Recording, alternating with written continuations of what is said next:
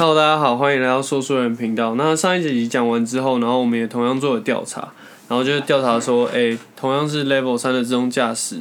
的特斯拉跟宾士，那大家会选哪一台？那做完调查之后，其实比较多人是选择宾士。哦，比较多人选宾士。对，哎、可是哎、上集谈完之后，我也会觉得就是真的需要，尤其是你要选自动驾驶或电动车的话，就是哎、做完真的会觉得需要重新审视一下，就是是不是真的特斯拉比较好。可是你说这个调查结果是最后结果是大家都选宾士，我还蛮意外的，因为这就表示其实没有这么多人对特斯拉有爱嘛，嗯，对吧？那你觉得是因为品牌吗？还是就是真的是因为大家还是比较在乎这个所谓的造车工艺上？我自己选择的话，我自己也会选择宾士，因为就是宾士感觉还是老牌子嘛。嗯那在一些造，就是刚刚讲的造诣什么的，其实还是有那种品质保证的感觉。嗯，那这一集其实我们想要聊一些不一样的内容，就是最近前几个礼拜刚结束的 G 七高峰会。嗯那 G 七高峰会谈论了什么内容？然后让各位观众了解一下，说，诶，现在世界当前需要面对的事情是什么？然后最后也会聊一下说我们自己预言的东西，毕竟我们预言一直都蛮准的这样。那我们先来聊一下 G 七。那 G 七它的全名叫 Group of Seven。那目前成员国家有美国、加拿大、英国、法国、德国、意大利跟日本。你说刚刚说是 G 七，可是我记得我以前读书的时候，就是不是叫 G 八吗？有有这个词吧？有 G 八这个词吧？有有有，哎、那为什么就是什么时候变成 G 七的？就是叫 G 八的这个时间点是在一九九七到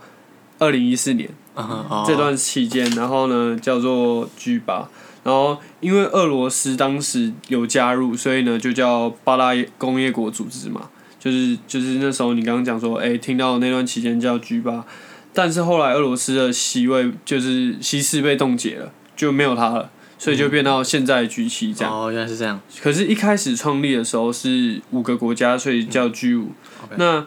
我们想要讲的是，高峰会的主要目的就是让七大国领袖在政治啊、军事等其他各方面，然后有做一个交换意见的动作。那另外一点还要提醒一下的是，就是在二零零九年之后，就是该峰会在经济事务上就是已经转移到它这个经济事务就是转移到 G 二十，就是我们常听到 G 团体，然后去讨论经济这一项东西。嗯，你刚刚讲到 G 团体就就应该就更多人更耳熟了。就是对对对那你说它它的经济功能已经被这个峰会取代嘛？那对，现在这个 G 七峰会是一样也是每年都在办吗？每每年都在办，嗯可是去年因为疫情爆发嘛，所以就没有办，这样没有举办。哦，哎、那他们这个 G 七高峰会是怎么样运作啊？就是是像奥运那样子吗？还是还就是主办单位会换，还是说他们就是哎、以美国还是英国为领头羊在就是在主导这个高峰会？就是从一九九八年后，他们就说，哎、是由各国轮流举办，就是也没有会去争取，像奥运就是去争取嘛，那也没有这争取问题，就每个人都会办到一次。哦，那像今年二零二一年这一次就轮到英国，那所以就在英国主办。嗯那今年的主办是在六月十一号开始，那在英格兰的康瓦尔这个小城镇登场。那这个地方在英格兰的西南方，然后算是当地的一个度假胜地，因为它就面面海嘛，那其实就有那种看见曙光的感觉，这样。那主打重建美好的世界，那这个东西听起来就是像是个口号嘛。对那其实它是一个计划，这样。那围棋展就展开了三天的谈话，然后在第二天的时候，甚至还切断网络，因为怕中国会来窃听，就是这次秘密会议的内容，这样。哦，因为因为中国没有参加，怕怕对怕他，怕突然被围攻，这样被被八国联军这样。哦，他们还蛮小心翼翼的。对，那这次的主要内容就是呢，第一点就是要遏制中国势力嘛。那很多人就说，哎、我们是台湾，所以我们放大显示这个问题。可是并不是这样，就是这次蛮多内容其实都是针对中国去发言的。嗯然后第二点就是说，在美国这位盟友归来，就是美国其实大家都知道说，哎、川普其实之前是一个比较孤僻的人，那他可能在国际事务上甚至还退出一些组织。对，然后所以拜登回来，然后重新领导这个民主阵线。然后第三点就是疫情的爆发嘛，那个武汉肺炎爆发后，这也是七国领袖在爆发后一起来开这个会，这样。哦，这样子听起来好像就是这次的这个 G 七高峰会好像还蛮多历史意义的、哦，嗯就是尤其是政治意义上，就是还蛮丰富的。但你刚刚说就是这次的 G 七高峰会为就是暌违了一年多再次举办嘛，那感觉会不会就是因为这么久大家没聚在一起讲话，会不会因为这样就是大家特别多话，然后特别多重点，嗯然后除了你刚刚以上说的这些之外，就是这次的高峰会有达成什么实质上的影响吗？或是有没有实质上的进展？我觉得你刚刚讲有特别多话，其实应该有就是废话比较多啊，因为政客都在讲废话嘛。那有啦，这是实质上的影响，当然是有。那我先来讲五大点。那第一点就是他们签署一个叫卡比斯湾宣言，嗯，然后第二个就是他们还是在气候这一块有去做一个讨论，如何去保护海洋啊，然后提高一些气候融资的相关议题。然后第三个就是定定了一个全球最低的税率，然后第四点是提出了一个叫做新基础措施计划，然后要去抗衡“一带一路”，就是中国的一带一路。那最后一点就是美日在也有讨论说，哎，台海台海稳定的一些相关的事情，这样。嗯哦，OK，啊感觉还是还好像真的还谈蛮多话。对那我第一个好奇，我觉得要问的就是你刚刚第一个有讲到一个卡卡卡什么湾宣言，嗯，卡比斯湾宣卡比斯湾嗯宣言。那你说就是它是这次高峰会里面蛮重要的一部分，那你能不能跟我们解释一下，就是这个卡比斯湾宣言它是什么东西？就是诶、它的影响在什么层面？就先讲一下为什么叫卡比斯湾宣言啊？因为卡比斯湾就是我们刚刚讲说，哎、这这个康瓦尔这个地方的面对就是一个海洋嘛，嗯就是海边嘛。那它这个地方就是叫做卡比斯湾，所以就是以地点命名的一个动作。那卡比斯湾宣言的主要内容就是说，G7 峰会的这些国家，他们愿意捐出十亿剂的疫苗。嗯，就其实是一个非常庞大的数字，不知道我们有没有在捐赠疫苗这这份名单里面，就是。了，那就是来面对当前的新冠疫情，然后还有就是说，他们要去避免未来还有像这次疫情的发生，就是因为这次疫情也是损失惨重嘛。啊，对对对对，然后呢，他们就说，所以在批准疫苗所需的时间上面，就缩短至一百一百天以内，嗯。就是批准上，因为其实、嗯。一百天还蛮短的，就是我们之前有做过疫苗的那个讨论嘛，那是蛮短，可是他们就说，哎、这个一百天是一个疫情爆发的关键期，如果控制好的话，就不会像现在一样这么惨。啊，对对，确实确实，对，然后就他们其实也有呼吁世界卫生组织说，哎、你必须要去进行第二阶段的疫情调查。嗯，然后呢，其实本来谭德赛就世界卫生组织的立场说，哎、这个东西其实是不可能从实验室外泄出来的嘛。对，那他现在又改口说，哎、是有必要再去做一次调查。现在又改口，是在这个 G 七高峰会的期间改口。对，可能哦，是要给美国面子吧。对，私心认为啦。我记得就是美国好像前阵子啊，不是也说就是有一个公布嘛，就是美国自己白宫自己也有在做一个调查，嗯说要针对这个疫情的病毒来源做调查。那对这个哎，这个报告你还记得吗？记得，那他他那时候其实好像是五月中的时候发生没，嗯，然后九十天后，所以他们就说，哎、差不多是在八月底的这个时间会给世界人一个证据，说，哎、到底这个事情的是脉络到底是怎么样？哦哦，所以我们可以再期待说，就是八月的看看到美国这边在这个的调查嗯对 OK，哎，那你刚刚说就是这个调查是也包含在这个卡比斯湾宣言里面。对，是有在包含在里面的。哦，那还蛮奇妙，因为他这个宣言就是除了就是这种喊喊口号，然后就是好像呼吁大家，就是我们要针对疫情做一些改变之外，好像还还有点政治意味在里面，是不是？嗯。因为讲到这个议员就是病毒源的调查，就是有点敏感嘛，嗯，就是要针对什么国家，对吧、那他除了就是对这个这个病毒做出回应之外，那 G 七你说 G 七高峰会里面还有提到你刚刚说有一个针对“一带一路”的就是什么计划，嗯。就是那这个听起来感觉就是说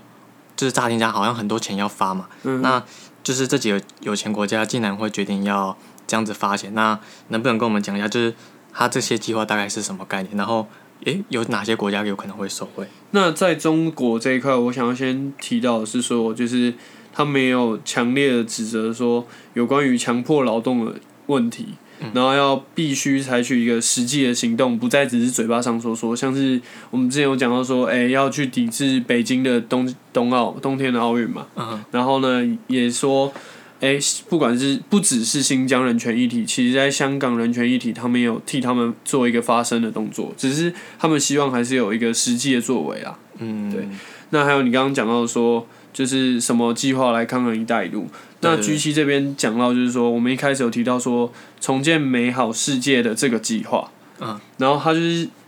G 七会编一个非常庞大的金额，是差不多数千亿美元的金额来协助一个中低所得国家，然后去提升他们的基础建设，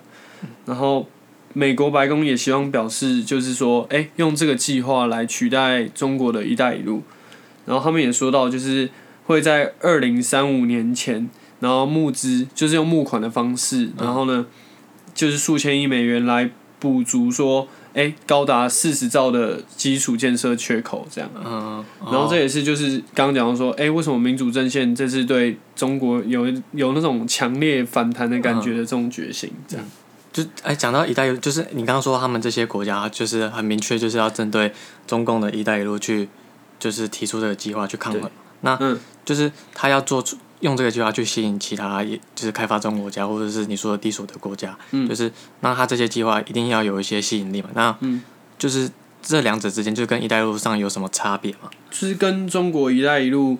差别很大的地方是在于说，哎、中国“一带一路”就有点像是你跟地下钱庄借钱的观念，嗯，就是如果你没还我钱，我可能还会对你不利，所以你一辈子都可能会欠我钱。哦，对可是刚刚讲到说，哎、这个 G 七捐的钱其实是用用募资的方式，那然后再进行一个投资，嗯所以投资有赚有赔嘛。对，那就是看哦到时候民主他如果挺我们的话，其实对我们也不亏啊。嗯，所以这民主“一带一路”的概念，大概大概就是进行投资的一个动作。哎、那你讲到了民主嘛？那嗯我们台湾也是民主国家，有没有可能在 在这个他们发钱的计划里面受贿？其实台湾的话，其实还有另外一个，就是在今年四月的时候，就日本首相菅义伟他去美国白宫跟拜登去做一个会谈嘛。嗯。那他们也有讲一个，就是要推行一个民主版的一带一路。刚刚讲的是重建美好世界计划，就两个是非常类似的。那这两个国家他们投资的这个民主版的一带一路目标主要放在印太区。嗯。然后呢，他们就是说，哎、既然放在印太区，那对台湾不是有利吗？就是说，哎、那台湾发展海外投资的一个新契机，这样。嗯，然后美国跟日本他们在这项计划共同投资了总共四十五亿美元，嗯所以也是算是一个非常庞大的金额。然后就希望说在一些新兴科技啊，然后跟社会相关议题去帮助这些国家，然后去做提升与加强的动作，这样。，OK，那讲到 G 七，然后现在又讲到台湾，那我就想说，还是不得不提一下，就是台湾海峡，因为嗯前几个礼拜新闻在报 G 七的时候，全部都在报说，诶、台湾台海和平嘛，嗯，对，那就是新闻台报成这样子，你有没有什么看法？我觉得台湾会被放大，就放大检视这一块台海稳定和平，就是毕竟跟我们国家是非常有关，就是非常有关联关联性的。那就是我觉得说也不用特别去担心这个议题，因为也有媒体就是访问普丁，就是俄罗斯总统普丁说：“哎、啊你怎么看待？”那普丁也只是笑笑，就感觉也不屑，就说你们现在也不用紧张了。那因为中国有四艘航母嘛，那一艘现在就是需要保养。然后呢，第二艘它现在需要维修，那第三艘它需要就是战斗机执勤搭配的状况下才可以出航。那他也不知道台湾到底在紧张什么，然后每天都在吵这件事情。然后他甚至说：“哎、中国从来讲这么久要打，也只是嘴巴说说，那为什么我们一直觉得他要打？就是哦他自己可能也觉得这是一个假议题的感觉。啊、对对哦，他，你你说这是普丁亲自发表过的言论是吗？对对对哇。哦，那还蛮，然后他一直笑，我也觉得蛮好笑的。嗯，对哇，那还感觉一，而且是一个，就是尤其是俄罗斯是一个蛮重要的地位，然后以普丁的嘴巴讲出来，感觉特别有分量。对，那其实我觉得可以看说，哎、下次总统大选，民进党会不会再拿这个拿出来当做一个选举的一个口号嗯，这样？哦哦，那我们到时候再来观察看看。对对对，哎，那讲到普京，就是最近拜登不是有跟普京有见面，而且嗯这个时间点明明 G 七高峰会才刚结束，然后普京没有参加这个 G 七高峰会，但是这个时间节点上又跟拜登就是做了会面，就是这有没有什么意义，或是他们在密谋什么吗？你说拜登跟普丁吗？对对对对对，那其实拜登他这次的行程是非常满，他在开完 G 7高峰会之后，他在隔天就开完之后，隔天他就是马上到了比利时的布鲁塞尔去出席北约的峰会，然后还有美欧的峰会，然后在六月十六号马上就到又到了瑞士的日内瓦去跟刚讲到的拜普会这样。嗯嗯那其实看到拜登的决心是非常有的，就是要拉回这些以前的盟友，跟就是想要挽，就是挽回那种跟以前俄罗斯比较好的那段时嗯光。哦，对，那普丁也展现他的诚意，就是他是出了名的迟到大王，可是他这一次竟然提早了，好像大约十五分钟到达现场。哦哦，这么有分量，对，就是还蛮有心的。可是这次的主美俄会谈后，他们就是主要内容还是说，哎、他们不寻求核战争为原则，这是他们一直以来都在讲的嘛。因为毕竟开战就非死即伤嘛。对，然后呢，就是不应该发动核战争这样的状况。那这次的峰会拜普会也进行了大概差不多四个半小时这样。哦，他讲了四个半小时，那对，你说他们就是这次主轴就是在重申说，就是不要有核战争发生，对，那就是哎、就是真的发生战争的话，不要有核子武器这样子是吗？哎、对对对对。那他们这次讲了四个半小时，就是主要就是在讲这些，就如还有其他内容，那嗯其他内容就是我们拿两个来讲一下，就是近期啊，美国的燃料运输公司，然后跟肉类的生产公司就变成俄罗斯的网络攻击目标。啊、对对对，那俄罗斯这一方面说，哎、我没有攻击你，怎么会说我攻就是我攻击你这样，就有点故意，好像就就说，哎、美国你为什么这样讲？你才，然后就他们甚至还说，哎、你才攻击我这样。哦，互相栽赃对对对，？就有点像小朋友互相告状 那种感觉。那第二点就是比较有趣的事情是，普丁的死对头有一个人叫做纳瓦尔尼，他是一个俄罗斯人，那他是普丁的反对派。就是他反对普丁的很多政见啊，就是他就是普丁的一个死对头。那他就是被下毒嘛，那他目前被监禁在俄罗斯，然后也有消息就传出，哎、他现在状况非常差，甚至快要死掉了。那美国就跟其他盟国就说，哎、如果他死掉的话，那你俄罗斯就完蛋了，这样。哦，这么凶，对他是直接这样威胁说，可是这个你刚说这个纳纳瓦尔尼是吗？嗯对他他不是俄罗斯人吗？对，他是俄罗斯哎、人。那为什么会一个外国国家这样子对对一个哈国是就是内政事务做威胁？我觉得纳瓦尔尼可能是第一个，他可能是有点像是民主派的那种人。嗯，然后他就是要反普丁嘛。那其实就是俄罗斯是一个共产遗留下的产物。那其实党就是不容许，嗯就是他人就是不能不能质疑我党的那，就是所有的，一些权限啊，你的意思说就是有点像是民主价值对？对对对，所以他就会非常反对他。那普丁其实就说：“哎、这是我国内政，你为什么可以？就你刚刚讲，为什么可以干涉我？”对对对对然后第二点还有说，他觉得说外界需要公正报道这件事情。哦对，OK，那这样子听起来就是，哎、这是这是听你这样讲，就是这是这几个这几个会谈的要点，那感觉好像有点暗潮汹涌。我自己听起来啊，会不会就是，哎、怎么就是在讲战争，然后还有你说网络攻击跟反对派上面有一些纷争，会不会嗯就是，哎、这次这次拜普会结束之后，他们气氛大概是这样，有没有有什么拉扯吗？会不会因为这样牵动什么敏感神经？我觉得应该还好，因为在会后其实普丁就也夸，就有点夸奖拜登的感觉，就是说，哎、拜登是一个职业政客，代表其实他们谈的内容就是一定有交换互相利益的有有一定的种感觉，共识才会这样讲嘛。对，那就是在讲这些东西之前，就是我们现在等一下要讲一个是世界我们对未来世界趋势的看法嘛。那我想提醒大家很重要一点是，我们在看媒体的时候，我们需要各就不管新闻啊，或是报章杂志，我们要去当一个能分辨是非的一个视听人。就是其实我们之前上什么公民课，其实很多老师也这样跟我们讲。那从拜登的现在的作为跟决策中，其实跟美国大选前。就是很多包装杂志会说，哎、他这个人是亲中派或者什么，其实有很大的差别嘛。反而现在还想要直接对抗中国，这样。那所以说，就是大家要聪明一点，或是自己去做一个查询的动作。后来听我们，我们会觉得说要让观众去独立思考是一个比较好的选择。哎、不一定说中国是错，也不一定说美国是对的，这样。对，那这次的 G 七峰会刚讲完也是最主要，我觉得还是以疫情为主轴。嗯，因为疫情是如果没有处理好，就没有一个美好的世界嘛。啊，对，确实确实，对，那其实会说 G 七是一个重要，就是疫情是一个重要的点，是因为说，哎、如果说疫情真的是从中国出来的话，那美国其实是可以借题发挥的，去来打压中国，所以那个证据也是非常重要的。哦哦，OK，哎、那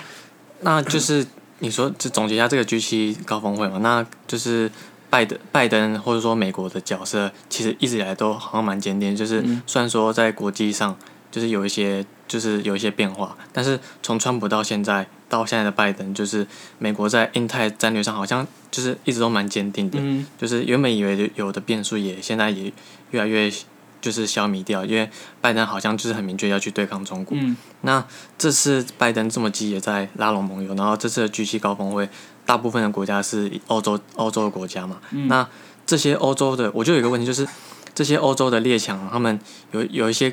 有一些国家，尤其是德国啊，然后法国或是意大利，他们在过去就是跟中共好像还蛮友好的嘛，嗯尤其是在经济上面。嗯那就是有可能就是因为这次会议上，就是真的就转向到美国的阵营嘛。那欧洲这些国家，就是尤其是那些跟中共有很多生意往来的国家，就是你觉得对他们来说这条路会走得顺遂吗？我觉得他们会走，就是跟以前一样是走聪明的，就是有点商人的角色，哪边有好处我就靠哪边。嗯那民主他们可能是在台面上说，哎、我还是以民主民就是台面上我还是跟美国，可是私底下我可能跟中国进行一些私下合约，哦，所以现在看来是这样子。嗯，这样还蛮奇妙的，因为这样子就会变成，就是这些欧洲国家变成就是美中抗衡的嗯这个局势下，就是大家都在争抢资源嘛。嗯那就是那再讲一下，就是这次拜登这么积极的去拉拢盟友，因为嗯在过去你说川普的时代有很大的差别嘛，嗯那现在拜登必须要收复这些过去的朋友，嗯那。拜登这次，你说拜登这次的行程满档，这个月就是拜会这么多国家，然后跟这么多国家进行交流。你觉得就是在这些国家之中，拜登所见面每个角色，哪一个对于美中抗衡，或是说对于美国未来的国际政治的走向会最有关键影响力？我觉得俄罗斯是一个最关键的，因为毕竟美国也是跟俄罗斯平起平坐嘛，然后中国是听俄罗斯老大哥的嘛，嗯那就是说这三个人其实一直都有一个微妙关系，因为中国就是想要说，哎、我是世界第一，可是美国是要守住他第一的位置，所以说全部还是最关键的点还是俄罗斯，因为俄罗斯就是一个有点像地下老大那种感觉，对。嗯哎、那这样子讲下来，就是俄罗俄罗斯占据了关键角色，但是欧洲这些国家其实也是算是虽然说没有这么大咖，嗯。但是好像也是也是也是盟友的一部分嘛，就是他们的走向也是有一个关键，应该也是有一些影响力。那你觉得欧洲这些国家未来上，就是这诶、大体上你觉得就是做一些预测好了，就是你嗯觉得会偏向中国呢，还是会偏向美国？你说明确的一个走向，对对对对我觉得中那个美国啊，美国，哎、美国哎怎么说？就是这些国就是他们还是以民族，就是刚刚讲到说，哎、他们跟澳洲其实有中国跟澳洲，其实在以那种威胁的角度口吻去进行一些投资计划或是文件的时候，明显是没有用的嘛，因为澳洲就把它爆出来，啊，然后其他欧洲国家也替它发声。所以说，哎、他应该还是以民主跟自由这一块，然后呢，去走向美国这边。哦哦，所以你认为就是基于这个澳洲的经验，所以就是哎、美国它以民主为号召，还是有一定的作用。有一定的有有 OK，那就是这次 G 7高峰会，就是应该说这是这个月以来，嗯这个国际政治舞台上完全没有中国就是发展的空间嘛。那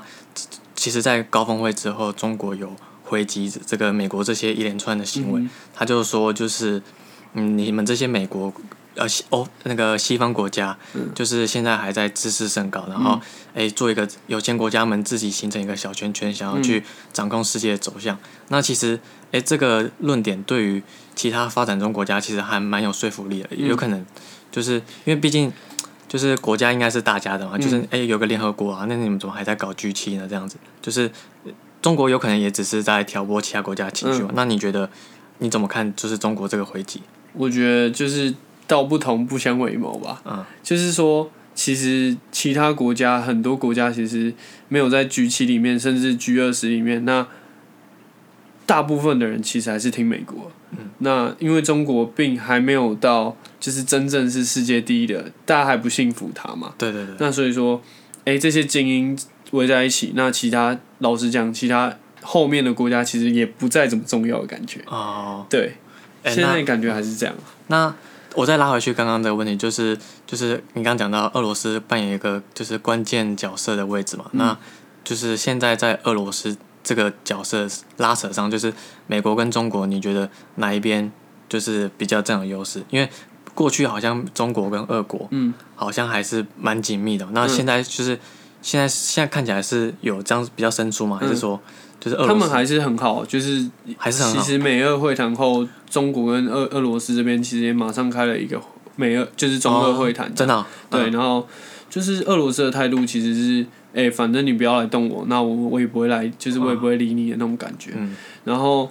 所以我觉得，可是中国他是想要在世界有一个世界第一的位置。对他们野心蛮大的。对，那我觉得说要现在偏好的还是美国这个民主阵线。对，嗯，OK，好，那这样子听你这样讲下来，感觉诶，这三个国家就是美国、中国跟俄国之间，好像关系变得越来越微妙，吗？对吗对对对对对。那感觉未来可以再就是多多观察一下他们未来的趋势。那你有没有什么看法？就是你觉得未来趋势会怎么走？尤其是这三个国家之间。未来学，我觉得就是疫情还没解决的时候讲这个其实都不重要，嗯因为主要还是在经济这上面是大家想要去共同解决。对对对对，就经济想要共同提升啊，提升或是什么的。那疫情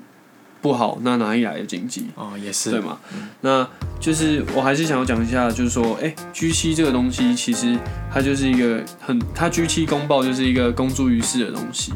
然后就是有点像提醒全世界的人，我们这些主要国家目前想要去针对什么事情去做一个加强、提升或是解决的动作，但有没有实际的作为？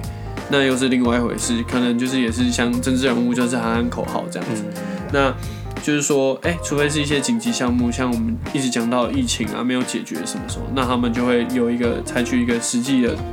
动作。对，那我们这一集就是想要给大家一个世界观啦，就是不要再只是看，不要再只是看，就是一些重复的报道，或是一直无限的轮回这样。那我们这一集就差不多就到这里。好，谢谢大家，欢迎大家就是再到我们的粉丝专业，对，然后去，哎，如果有什么问题的话，可以提供给我们，或是有什么意见跟资料，也可以提供给我们。对，然后就是关注我们的 podcast，然后常听我们 podcast，毕竟现在是疫情期间嘛。嗯，然后追踪我们 IG，那我们下次见，谢谢大家。谢。